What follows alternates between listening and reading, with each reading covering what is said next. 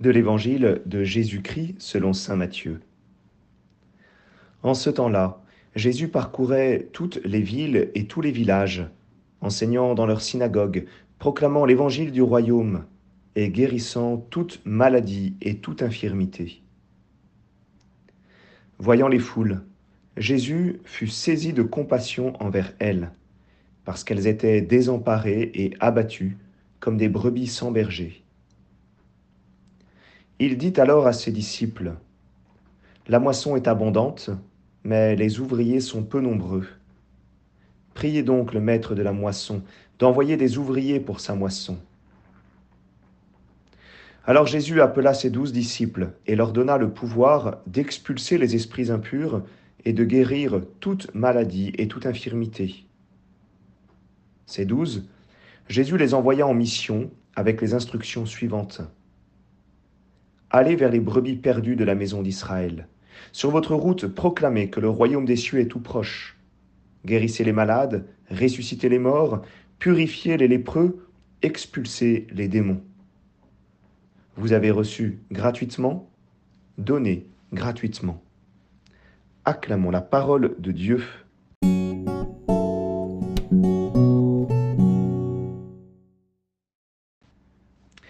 Bonjour à tous, j'espère que vous allez bien.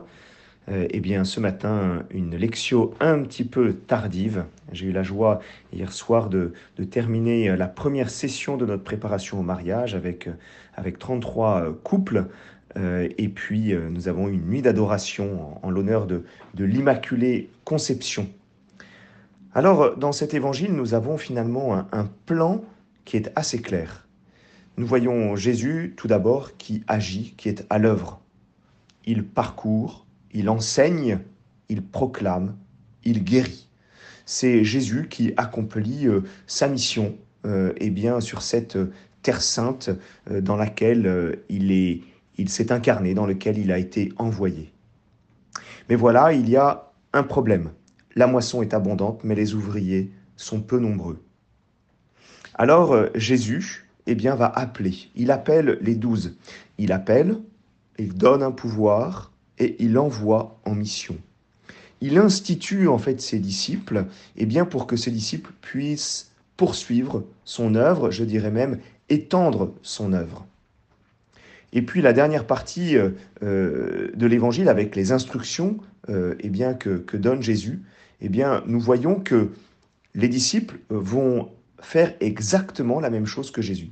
Ils sont appelés, envoyés pour faire la même chose que Jésus, c'est-à-dire proclamer, guérir, euh, ressusciter, purifier, expulser euh, les démons.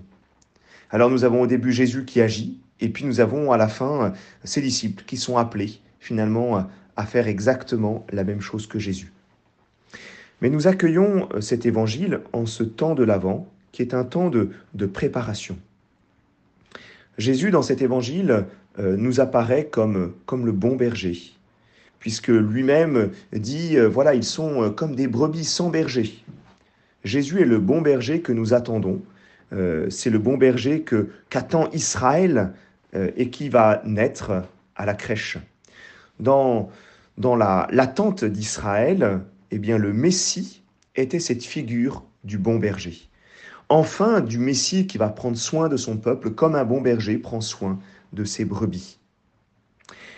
Alors, euh, nous sommes donc appelés euh, pour euh, attendre nous-mêmes ce bon berger à Noël. Et dans ce temps de préparation, cet évangile vient comme nous dire, la préparation n'est pas simplement une préparation personnelle, d'une attente de celui qui vient. Pour te préparer, eh bien, tu dois agir comme le bon berger. Et c'est peut-être l'enseignement euh, de cet évangile aujourd'hui. Nous devons être saisis de compassion, nous devons être envoyés par le Christ pour nous préparer à sa venue. Nous nous préparons à Noël par l'exercice de la charité. Vous avez reçu gratuitement, donné gratuitement. C'est donc dans le don de nous-mêmes eh bien, que nous allons préparer notre cœur à accueillir celui qui vient.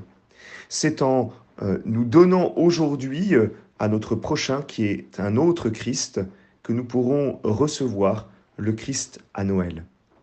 Peut-être une bonne manière pour nous, dans ce temps d'avant, de nous poser la question si jamais nous avons réfléchi à tel acte de charité plus manifeste pour nous préparer à Noël. Nous le savons, ça peut être euh, d'aller visiter des pauvres, participer à, une activité avec une association, euh, faire, euh, oui, faire un cadeau pour tel pauvre qui est de mon quartier, ou une action qui va me mobiliser dans la charité et qui me préparera à la joie de Noël. Je vous souhaite à chacun, chacune, un bon week-end.